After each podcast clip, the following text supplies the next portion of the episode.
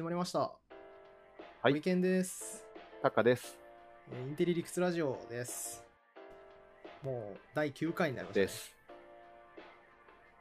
もうすぐ2桁だね。そうですね。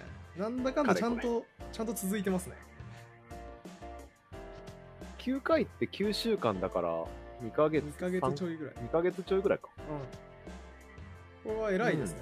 三日坊主にすごいよね偉い。そう。なんか、僕の友人がホリケン飽きてきてるんじゃないっていう ことを言ってた。そうでもないですよ。これは、あ、そうでもない。なんか、あれがいいですよね。あのー手間、かけてる手間の割にコンテンツ量がいっぱいあるのがいいですね。そなんか普通そのね、1時間半喋って1時間半分のコンテンツ生まれないですからね。う。めっちゃコスパいいよね。めっちゃコスパいいです。ブログとか下手すると一記事で3時間4時間とかかかりますねはで、読み物としては20分とかい。そんなにかかんないじゃないですか。15分とかだとすると、う3時間かけて15分読んでもらうっていうのをこっち1時間かけて1時間聞いてもらってるもんね。ん、そうですね。だから全然違いますよね、密度。うん。ちなみに言うと僕のあのプレゼン合コンのレポート記事、あれ書くのに8時間かかってます。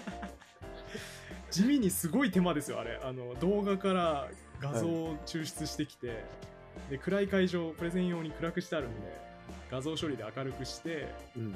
で、あの、なんですかね、それを何十枚と用意してきて、それに合わせたキャプションをしっかりつけて、8時間かかって、あれ読むの3分ですからね。あの、画像とか動画使い出すと、うん。時間がめちゃくちゃ跳ね上がるよね。そう制作制作時間がそうそうなんですよ。テキストだけの方が全然楽ですね。うん。思ってること書く方が早いもんね。うん。なんかのレポートを写真とか付随して書くより。そうですね。うん。選別する時間がえげつないですからね。そう。あと動画は見て、ここキャプションして前後また見てとかなんかやったりする。やるやる。めっちゃめんどくさい。まあちなみに言うと、うん。このラジオに関しても褒めてほしいのは、僕実はラジオの波形いじってますからね。音声データの。それは結構な手間なの。ノイズが、あ、でもそんなに大したことないですね。まあでも1時間ぐらいな。あ、結構やってるね。形いじるのと、その、ガチャガチャ、いらないとこ切っ最初と最後いらないとこ切って、うん。処理してっていうので、もう全部で1時間ぐらいですからね。ありがとうございます。いや、とんでもないです。あなんで、あの、タカさんがマイクを買ってくれるとノイズが減って、より楽になります。ということです、皆様。あの、タカさんの欲しいものリストにね、マイクを入れておいて、買ってもらうと。そう、あのー今月誕生日なんで、皆様、皆さん買ってください。誕生日プレゼント買ってくだい。さい。え、ちなみにいつですか、誕生日？20日。あ、地形僕30日なんですよ。あ、そうなんだ。めちゃくちゃ近いですね、誕生日。近いね。合同誕生日会開ける。場所遠いけどね。僕、いつだ ?5 年前の誕生日にう、ん。5月4日生まれの友人と誕生日、合同誕生日パーティーを東京で。開催したね。え60人か70人ぐらい呼んー、お、で、結構でかい。ちょうど間の4月27か8ぐらいの土日にはいはいはい。貸し切ってやった。ことある。いいですね、そういうやつ。うん。ね、面白かった。僕2年前の誕生日に面識ない人だけ呼んで誕生日会やりまし それなんか面白いよ。た。えげつなかったですけど、あの時の空気。一生忘れないです、多分。またやりたいと思わないの？いやー、もういいかな、あれは。ちょっと 尖りすぎてた。尖りすぎてた感があります。尖りすぎてて、まあ一回でいいかなっていう感じそうですね。いや、だからめっちゃ面白かったんですけどね。一回やったらやっぱこう、もう様子わかるんで。うんうん。あ、だからそれは別に尖ってる尖ってない関係ないですね。僕一回やると飽きるんで、もういいかなって感じです。そっか。じゃあ誕生日会もやろうとしたら毎回スペシャルなのを考え出あ、そうして。。あ、でも、なんか2年連続やってますよ。去年は、あの、うん。嘘しかついちゃいけない誕生日会っていう。どうせみんなおめでとうっていうの茶番なんだから、うん。茶番おめでとう以外も全部茶番にしようぜっつって。あのみんな架空の設定持ってきてくださいっつって。ああ、あれ誕生日会だったっけ？あそうそう去年やってました。架空の誕生日でもなんか想像と違いましたけどね。なんかみんなもっと地味な嘘ついてほしかったんですよ。想定としては、なんかそのエンジニアなんだけどあ営業職やってますみたいな。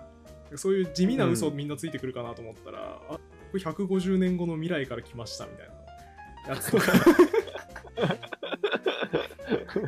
あとなんか桃太郎が3回転生した後の状態が私ですみたいなやつとかあなんかもうあの胃もたれを起こしましたね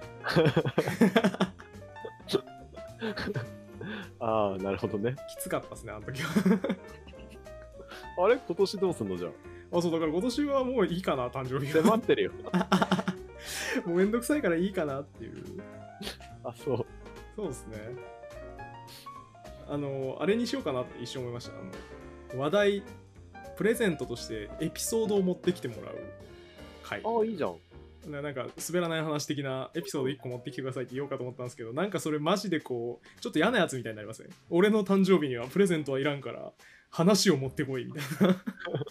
いや、プレゼントいらないなら、お得って思う人もいるんじゃん。まあそうか。そうっすね。でも僕僕多分そのそこに集まってくる腕腕自慢みたいなやつのエピソードずっと聞くの辛いですよ。じゃあ、全然プレゼントになってない。そう。罰ゲームっていうね。むしろ嫌っていう。あれじゃない？自分のことをブログ記事に書いてくださいみたいな。ああそういうパターンねプレゼントにして、はいはい、はい。非リンクも、非リンクをもらうっていう。それいいかもしれないです。新しいアイディアが出た。で なんかかっこ悪いなそれは。それはかっこ悪く 非リンクもらうってことはちょっと隠しといて、はいはいはい。来てもらって、はいはい。で、俺に質問して俺のこと書けみたいああなるほどね。それうーんなんかかっこ悪いなな。かっこ悪い。結局かっこ悪いですよねなんかね。自己顕示欲が嫌な形で現れた誕生日会 それならプレゼント要求する方がかっこいい気がしますじゃあ、プレゼント要求しよう。普通になった まあいいかな今年はそんなにおかしなことやんなくても誕生日会自体に飽きたのかもしれないもしかしたらああ、まあ、2回やってるとね、そう2連続でやってれば。もう今年はお休みでいいかなうん。という気がしますね。結構あの、SNS で誕生日おめでとうってたくさんコメントもらうだけで満たされるよ。ああ、それ満たされるタイプですか？満たされてると直接的に感じてるわけじゃないけど、はい。多分一人にも言われなかったらなんか寂しいじゃん。ああ、すごいな。それはタカさんちょっとありますね、やっぱ感情が。僕はあんまないですもんね。一人にもおめでとうって言われなくても別にいいですあ、そもん。うん。別にいいどころか僕あれ、あれめっちゃなんですよ。あの、Facebook とかでう。うん。通知が来るじゃないですか。今日は誰々さんの誕生日ですっていう。うんそれを見たとおぼしきやつから、おめでとうございますって一言のメッセージがいっぱい来るじゃないですか。うん。ででも知らないんですよ誰お前みたいなうんこいつ誰みたいなおじさんでそのおじさんも多分僕のことあんま分かってないんですよ、うん。なんか流れてきたからとりあえず言ってるだけなんですよそんな茶番あります？僕も誰だか分かんないやつが送られてきてるしそいつも誰だか分からずに送っててありがとうございますとおめでとうございますの虚しい言葉の応酬ですよね。いや世界は祝福に満ちてるな。ポジティブ。そう僕それの茶番が嫌すぎて去年やったんですよ確か。あのうん。そういうのいいんでお金くださいって全部に返してポルカのリンク貼り付けて、うん。もう全全メッセージに対して「お誕生日おめでとうございます」って言われたら「あそういうのいいんでお金ください」ってうん。返して友達が20人が減りましたね Facebook おー まあそんな、それで減ったやつは友達じゃねえと。そうそうそうでもあれ良かったですよ結局1万円ぐらい集まってきた気がするしあ、すごいね。うんマイク変えるな。え？あママイクがねそうですね。やれば。だからあれおすすめですよ。なるほどね。茶。番嫌いの人には。みんなやった方がいいと思います。あの茶番だなと思ったらお金よこせうん。よく知らない人に言われる。あの、海外を旅してた時にさ、はいはいはチベットとトルコと、いうん。えー、どこだろう。ちょっと忘れちゃったけど、もう一カ国ぐらいで、はいはいはい。結婚式参加したことあって、うんうん。たまたま歩いてたというか、いたら、はい。なんかやってて、ちょっとこう、遠目に何やってんだろうみたいな感じで立ち止まって様子見てたら、うん。お前も来いよみたいな感じでおすげえ。呼ばれて、おお。全く知らない人の結婚式3回ぐらい出たことある。すげえオープンですね。そう、オープンなんよ、本当に。いいなそれ。そこら辺の人たち呼んで、うん。なんか料理振る舞って、はいはいはい。ウェーイみたいめっちゃいいじゃないな。ですか。そういう国がチベット、トルコ、まあ、他にも多分いっぱいあるんだろうけど、うんでも僕が旅してて呼んでくれたぐらいな感じ？2年半ぐらいで2回か3回あったのかはいはいはな。で、それは、ね、全く知らない人でももう祝ってくれるなら、祝福の時だからみたいな、多うん分感じなんだと思うんだよね。いうんうんあ結構あのオープンでいいなと思ったわけよ。めっちゃいいですねうん。なんかそれやったらね日本の退屈な冠婚葬祭もちょっと良くなりそうですよねあそうだね。はしゃぐムードにできればうん。なんかみんなで分け隔てなくお祝いじゃあっていう、よかったなって思い出があって、うん Facebook のやつと通じてんのかわかんないけど、はいはいはい僕はなんか知らない人から送られてくるのも悪くないんじゃない？かなって。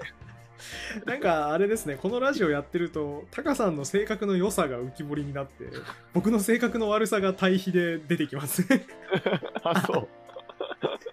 悲しいななんか感情アピールしとかないといけない。そうっすね僕多分ねあんま好きじゃないんですよそもそもメッセージをもらうっていう行動が、うん。な俺の時間取られてるなこれ読むのにって思うんでそうか。それでも今結婚式の方はいいだいいいいって言ってたもんね。結婚式にその知らない人が来て。そうだから結婚式をなんかオープンにしてじゃあこうフェスの場みたいにするっていうのはそれはそういうエンタメじゃないですかはい。なんかそういう楽しさがあるんだったらいいですけどおめお誕生日おめでとうってメッセージはもらっても面白くもなんともないのでまあ、確かに茶番といえば茶番ね。そうなんですよねだからさっきのそのなんですかコンテンツ生み出される割合みたいなかけた時間とコンテンツ生み出される割合、分母と分子だと思うんですけど、っていう話をするとそのメッセージ読む時間ってめっちゃ短い1秒なんですけど、うん。ただその代わり生み出される楽しさがゼロなので1分のゼロでもゼロですよねただ、みんながやり合ってるってことは、みんな一分の1分で生み出されたメッセージをそれ以上に楽しんでるってことだよね。のかな？ほんうんまあそうなら世界は平和ですね。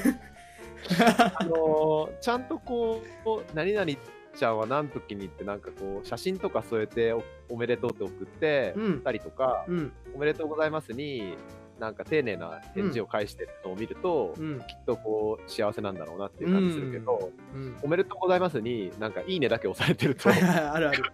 めんどくさいんだな。いやそうなんですよ。だからそうだから意味のあるメッセージを送ってほしい。それは僕も嬉しいんですよ。あのね昨年の何々でお世話になりましたみたいな。何々が本当に面白くていつも拝見してますみたいな。はいはい。でお誕生日おめでとうございます。だったらもうすごいやったーありがとうっつって返信するんですけどね知らねえやつから一言だけ送られてくるの本当やだなっていうなるほどね。感じですねトークテーマいきましょうかはい。性格が悪いこれ以上喋ると僕、軽いのあるよ。あなんすか？あのね、令和の話です。あはいはい先週に引き続き令和トークうんすごい短い話なんだけど、はいはい、令和を考えたすごい人の足元にも及ばなかった件ですね。そう。ちょっと先週聞いてなかった人のためにちょろっと補足すると、はい。その令和を西暦に直すときに、うん。えー18年差があるので、うん。R18、うん。18金って覚えれば、2019年だと例えば2019-18は令和1年はいはいはい。で覚えれるからすげえじゃんっていうのを、うん。まあ、ホリケンにも褒めてもらっそうて、ですね。ちょっとどうやって何人かに言ったわけよ。R-18 だぜ。はい、そうそう。なるほどね、みたいなうん。感じになっうん。てなり、ますよね。で、またとある人とこう令和の話が出た時に、うん。なんか令和考えた人ってすごいよね、みたいな。うん。でぼ僕が先に聞いてたわけね。はいはいはい。で、令和とげ西暦は18年違って、みたいな。うん。お、これは R18 の話かみたな。はいいはい。あ、こいつ俺と同じところにたどり着いてるじゃないかと。そうと思ったら、はいなんか、そう令和を語呂合わせにすると、うん。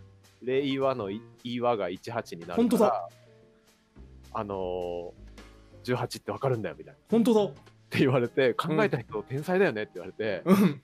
おお天才だなみたいな R18 を経由する必要もないですもんねレイワーだったら R18 って走づらと思って、うん。それ出せ負けてますね完全に。そう完全に向こうのが上品だしさ。そうですね。なんかああこれダメだと思って。うんそうですね。R18 っていう覚え方すげえなって思ったけどそんなことなかったですね。レイワーの方が圧倒的にいいですね。そう。説明も短いし美しいし、うん。やられたと思って。敗北を知った話ですね ちょっとどうやってたの？はすごい短い期間だった。悲しいなその話。なるほどね。いいっすね。そういえばあれも発表になりましたね。新札デザイン。ああなったね。昨日かな？収録時点で昨日発表されたんですけど。渋沢栄一とかだっけ？渋沢栄一ですね1万円札。ねえ。ついに来たなあの人。来ましたね。うんちょうど話してましたからね。渋沢栄一お札の候補になったのに。ヒゲヒゲヒゲかな？ヒゲの問題で落ちたっていう、ね。え 我々もそれツイートしとけばあれじゃツイートしとけば当てたって言い張れたんですけどね、うん。令和ほどすごくないよね。すごくない。明らかに候補者の一人だからそうですね。でも誰かがツイッターで言ってたのが渋沢栄一を1万円札に使うと資本主義の圧力がすごすぎるのでバランスを取るために1000円札は小林滝次にしておいた方がいいって言ってね。なるほど。小林滝次わかんない。あ本当？あれですよ。あのカニ高専。あカニ高専の人ですね。プロレタリア文学の人です。そういうバランスとかまで考えられてんだ だからバランス取ってほしかったなって誰かが言ってて。なるほどなと。そうかでもあれめっちゃいいですよね。千円札の裏側？見ました？裏側。見てない。あのあれですよ。葛飾北斎の波のやつ。あ。神奈川沖波裏ですね。あめっちゃ良さそう。あれめっちゃいいですよ。なんか普通にこう僕葛飾北斎好きなんですけど。はい。なんかいややっぱデザインとして優れてるよねと思ってうん。言うてだってお札の今までの裏面って書き下ろしでしたもんね。お札用のデザインですもんね多分あれうん。普通の絵を流用するってやってなかったじゃないですか。確かだからめっちゃいいなと思いました。に海外旅行者とかがうん。お土産で持って帰りそうですね。うん、それ狙ってんじゃないですかね。うん、僕もなんかいろんな国のお札持ってるし、うん。日本のはクオリティ高いとそうですよね。思う、あれわかります？シンガポールのお札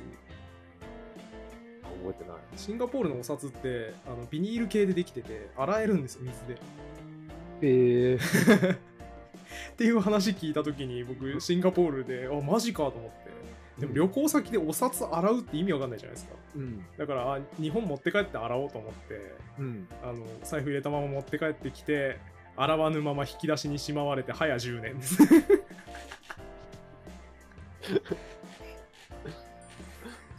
でも財布入れて洗濯しちゃった時に助かるよね。そうですね。復活っていう意味ではすごいですよね。ね。それはもう機能面で圧倒的だったんでシンガポールすげえなって思いましたそうか。お札に求める機能面と防水。そうだね。うん。的には偽造されないってことがメイン。そうですね。ね。それだけですよねほぼ要件。うん。こんだけな気がすだからシンガポールはそこを防水を付け加えてきたのすげえなと思いました。るうん。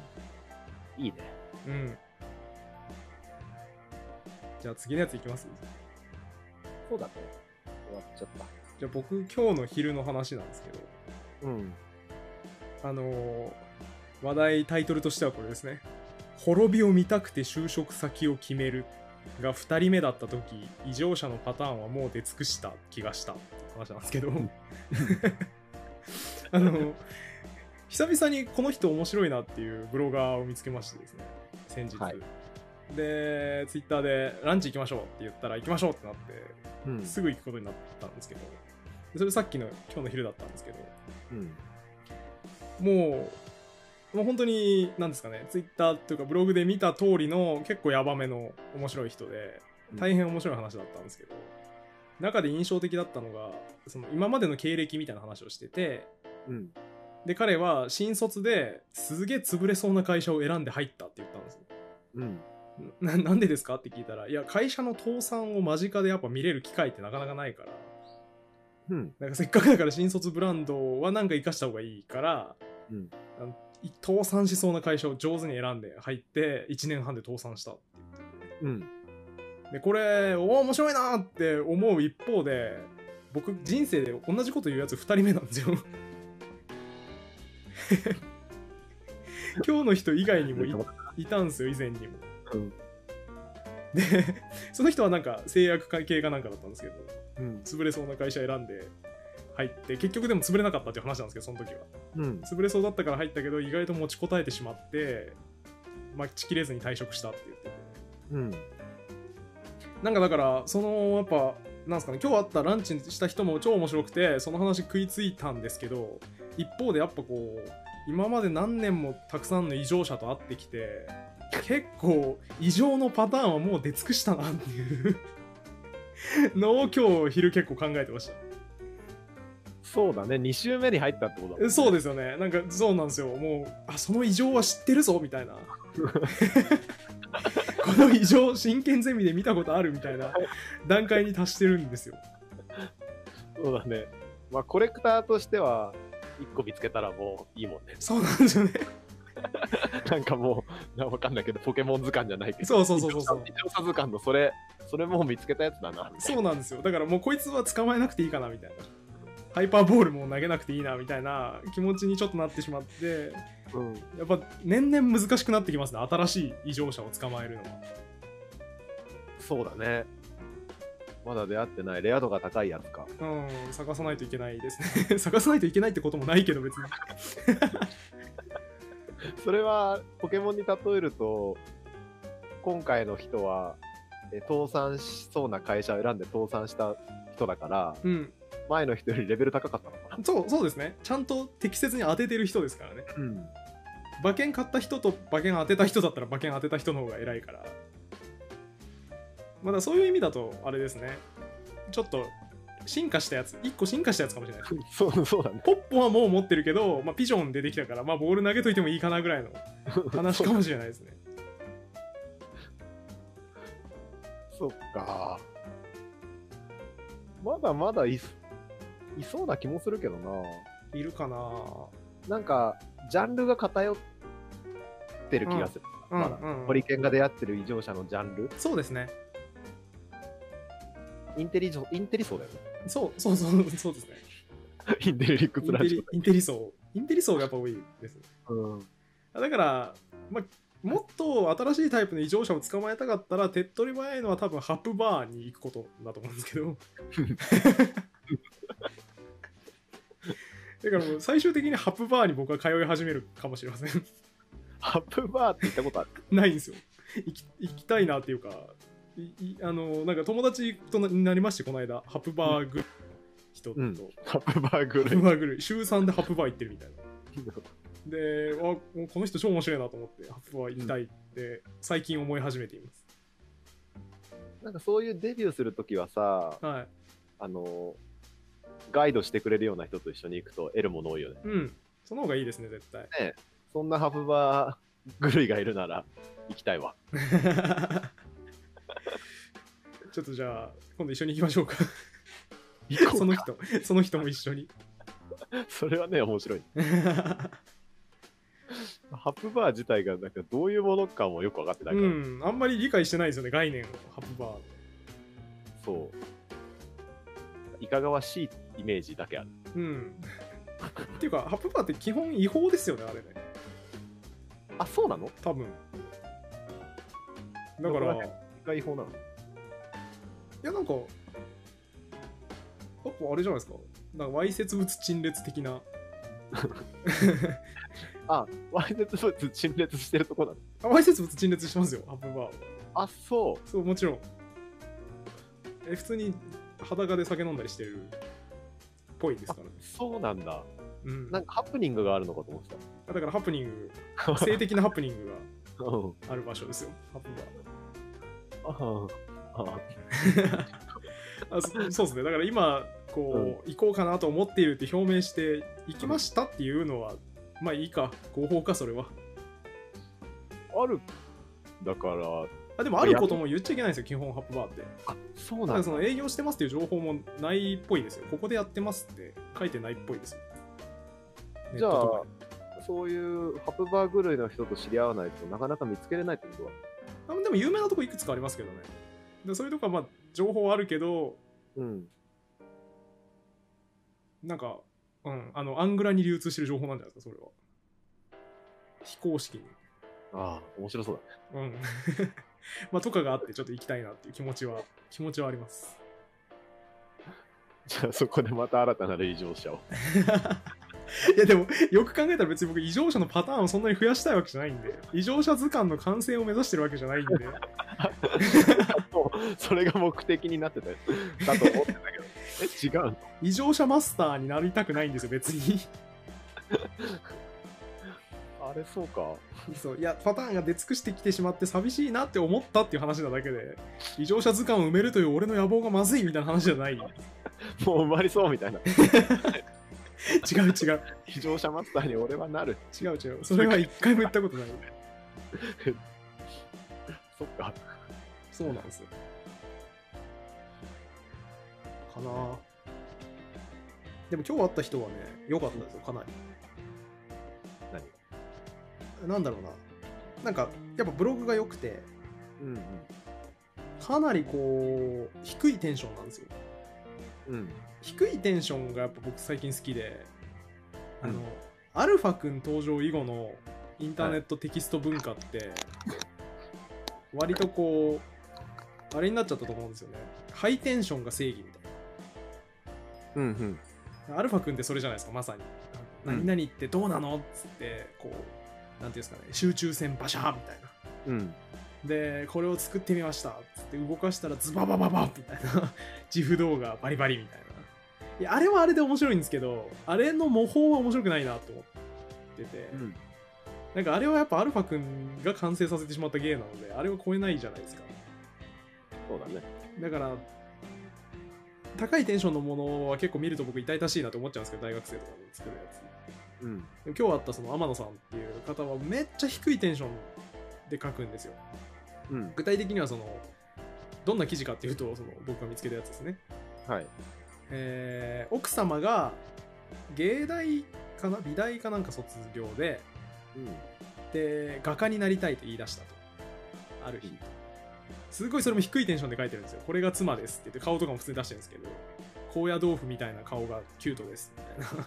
うん。すごい低いテンションでツッコミどころのあることを書いていて。でそのやることとしては奥様が画家になりたいって言ったけど別にそんな画家を食わせていく金などないみたいな。うん。ことでだからお前の素質を確認しなきゃダメだっつって奥さんに外で絵を売ってこいと、うん。で4枚路上で売れたら画家になることを認めてやろうと言うとで奥様が分かったっつって路上で絵売るんですよ。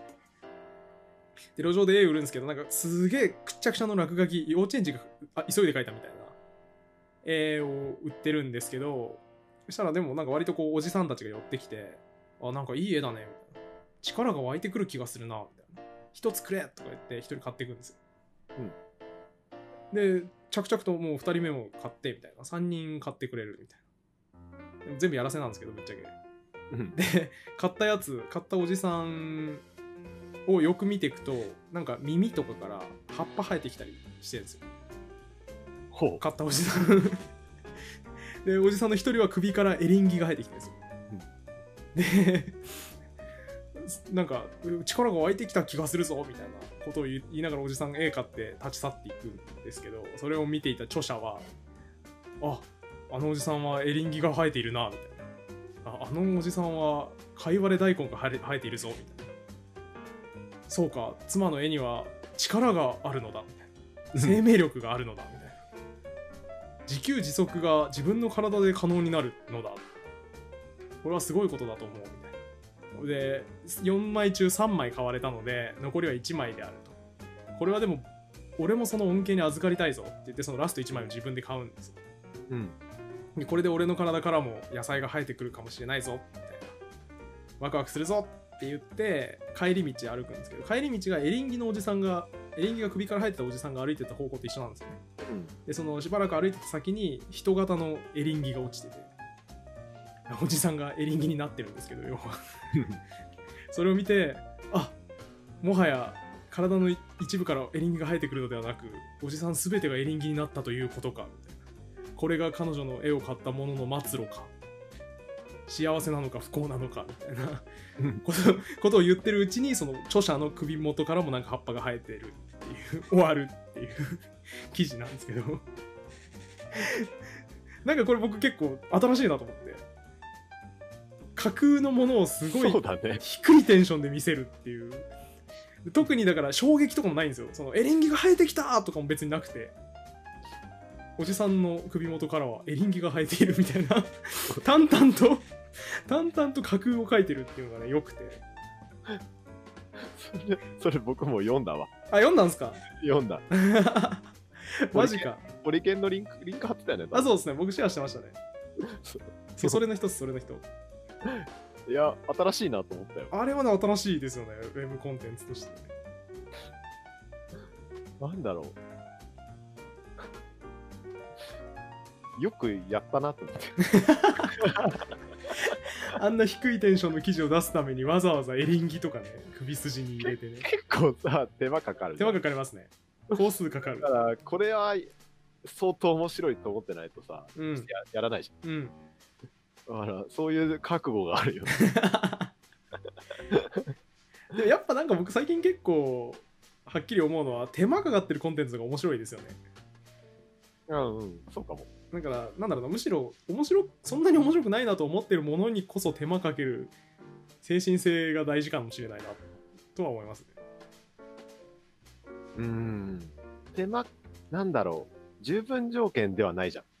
手間をかけさえすれば面白いではないってことですねそうですね手間かけたけどつまんないの多分いっぱいあるから。あるあるあるあるなかなかだから手間かける覚悟がいる。いりますねそのくだらくだらないことって言ったらあれだけど、はいはいはい。コンテンツ制作。なんかだからクリエイターの素質ってそこなのかもしれないですね。こんなに手間をかけたのに跳ねなかったみたいな。落ち込みからの立ち直りみたいそう思う。なんかホリケンがさ、8時間なはいはい。記事制作、ブログ記事制作にかけたとかさ、はいはいはい。12時間かけたとかさ、いうん。や、すげえなって思うもんね。なんか、途中で、やっぱ5時、僕は5時間ぐらいで、うん。だんだん、なんか飽きてくる。はいはいはいはい。まあ、そうですね。タカさんそういうタイプじゃないですもんね、あんまり。うーん、なんだろうね。なん僕が自分のブログで時間かけてる記事って、うん。おすすめの漫画100個とか、はいはいはい。ボードゲーム100個とか、量がすごいやつですね。量がすごいやつ時間かけてるけど、うん。初めに選ぶあたりはすごいワクワクしてて、はいはいはい。300個ぐらいリストアップして、うん。は順位ぐちゃぐちゃやって、いはいはい。で、大体100番ぐらいまでこう決まって、うんよし、書くかって言って、うん。リンク引っ張って書いてると30個ぐらいでなんかもう疲れてきて、あと70個ある、もうリストあるんだけど、これ説明するのめんどくわかるわ。かるわかる。リンク貼貼るのめんどくせえなって大体なって、だんだん文章に熱量がうん。なくなってきて、まあでも意地で書き上げてます。はいはいはい。まあそうですよね。量物量系はもうだってやりきるしかないですもんね。うん、途中で出すってありえないですから。そう、それでもさ、なんだろう、物量系じゃ全然あろうがなかろうがさ、うん。題材からこう細部までうん。心を宿して書くと時間かかるじゃん。かかりますね。で、途中でその最後まで手を抜かずに、ちゃんとこうやりきるっていうのは、うん。すごいなって思う。ありがとうございます。なんか意地みたいなとこあるんでしょうね、多分ね。うん。これは絶対見せられるベストの形で見せたいみたいな。うん。結果滑ってますけどね、結構ね。それでもまた行くもんね。そうですね。確かそろそろバズる時期なんでしょ？やばいな。頑張らんといかんな。あ、でもあれですよ。あの、今日の午前に書いた短編小説が、うん。スクライブっていう文章投稿サービスの急上昇ランキング1位を今取ってます。おお。結構読まれてます。小説書けるの？小説書きましたさっき。初めて。あ、違います。昔から書いてました。高校生ぐらいから。中学生ぐらいからかな。そうなんだ。書いてましたねまあなんか作るの好きなんで何でもうん。最近書いてますね割と小説家？小説家でもあります 肩書きすごいね。そう器用貧乏だから 何でもできるんですよ。何でもできるけど何でも70点っていう。あの、ドラクエ3ってやった？ドラクエ3やってないです。ダーマ神殿で転職するって概念知ってる？あそれは知ってます。レベルが20超えるとさ、うん。転職できるようになるんだけどさ、はいはいはい。なんか、20超えたらすぐ転職したくなるタイプ。ああそうですねだからおそらく20ぐらいから、でもうレベル40、50まで育て上げると、強い魔法とか使えるようになるんだう。ん。けど、なんか20ぐらいで魔法使いやめて、うん。まあちょっとショーにやってみようかな。完全にそのタイプですね僕は。なんか魔法も使えて、回復魔法、攻撃魔法も使える商人。うん。それそれだわ そう、僕もそれだなねタカさんもそのタイプですもんね。すぐ転職したくなる。だからもう無理なんでしょうね多分ね。一つの職をずっとやるのが。うん無理だね。飽き飽きちゃうんですもんね。そう。ラジオパーソナリティもきついですね。週週1とかだったらいいけど。これだけ仕事でやってろって言われたら相当きついですねどっかで同じこと喋る時が出てきそうだね。出てきそううん。それ嫌ですよねあれ読みました？あの児童文学の「モモ読んでない。」本当ですか？あのモモ割とこう大人が示唆に飛んでるって言ってうん。評価しがちな児童文学ですけど、モモにも出てくるんですよ、その描写。えっと、空想の物語を語るのが得意な友達、モモの友達が、うんその、まあ、悪い集団によって街が忙しくなってしまって、で彼はラジオパーソナリティになりましたと。うんでみんなに空想で物を聞かせてる時はすごい楽しんでやってたんだけどでもラジオパーソナリティとして物を語らなきゃいけなくなったらしょっちゅう収録がやってきて新しいものを作っている時間がないから少しだけ手直ししてバレないぐらいちょっとだけ前喋ったやつを直して喋るっていう作業を始めるんですねうん。したらみんなはでも誰も気づかないからうん。同じようにすごい評判良くてみんなからキャーキャー言われているとでも彼自身はどんどんそれをやればやるほど悲しくなっていくっていう描写があって、うん。まあ、示唆に飛んでいると言われるゆえんですよねモモがああ。それは実感するね。うん絶対飽きますもんね同じ話してたらそう。ラジオで喋るとブログにか書けなくなる問題もあるし。それもあるしね。言ってましたね。ねえ。そんなにたくさん発信したいこととかできることがあるわけじゃないもんね。うん。そうですね。ねえ。四六時中やれって言われたら、そんなのないもんな。そうですね。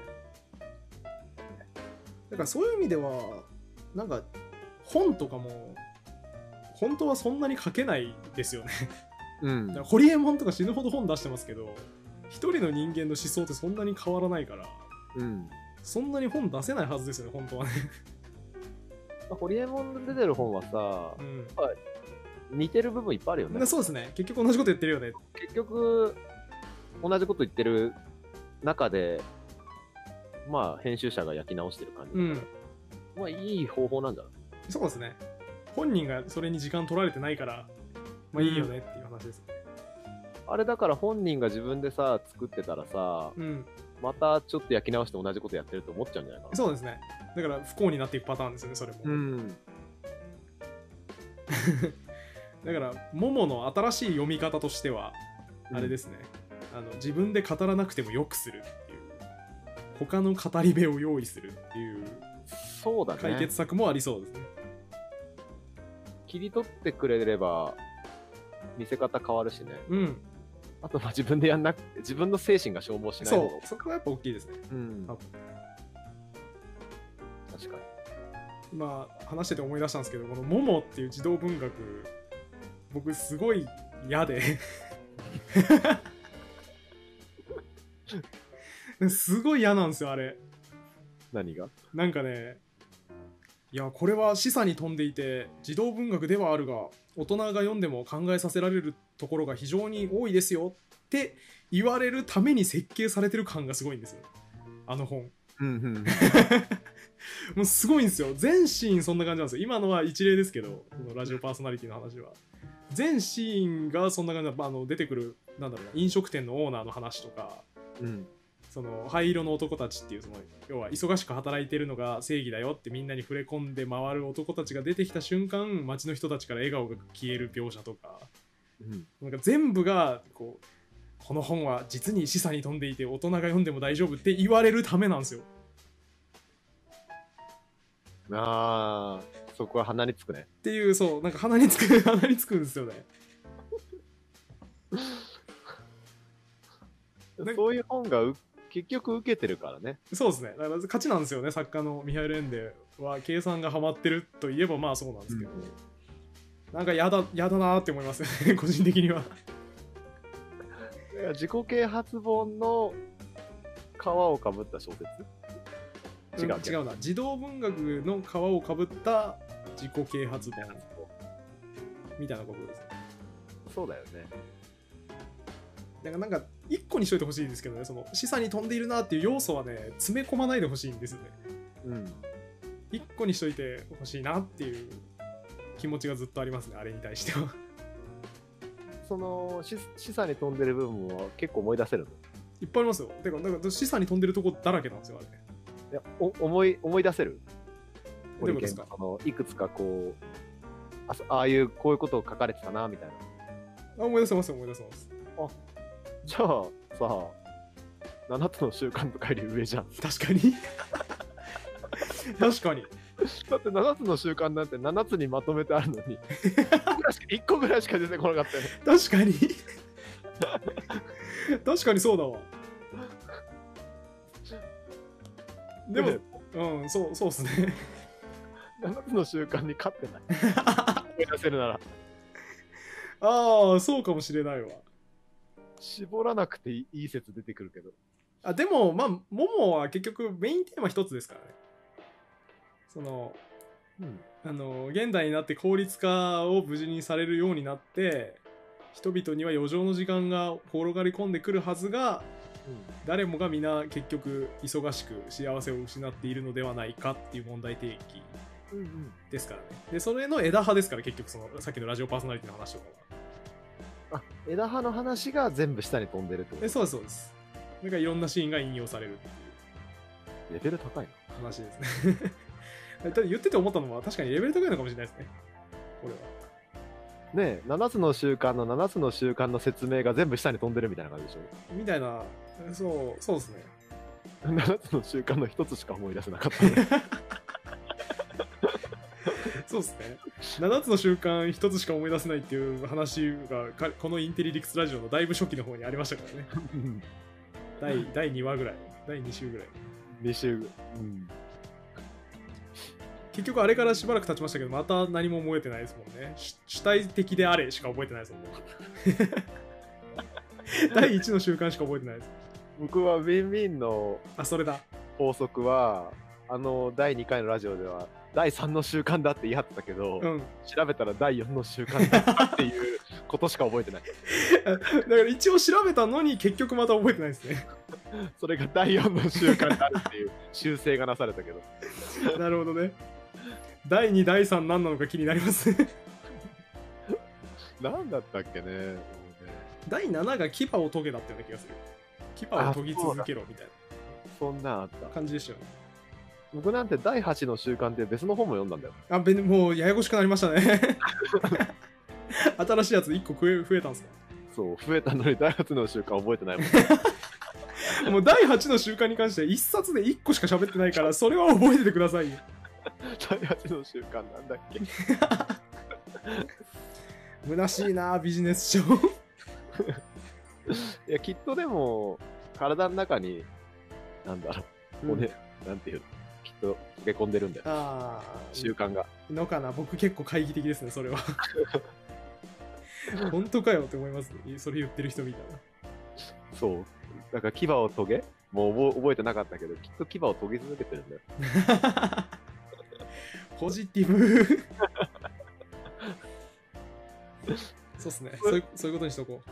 そういえば、おすすめされた料理の四面体読んだよ。ああれめっちゃ面白くないですか料理の面白かった。あの本超面白いですよね。まあ、読んだよって言っても、初めの、ちょっと全部はまだ読み切ってないんだけど、あはいはいはい。読み始めた。うん。いやあれいいっすよ。あそう、ん。いいそうラジオ聞いてる人のために言っとくと料理の四面体っていう一押し本がありましてめっちゃ面白いんですよそれが。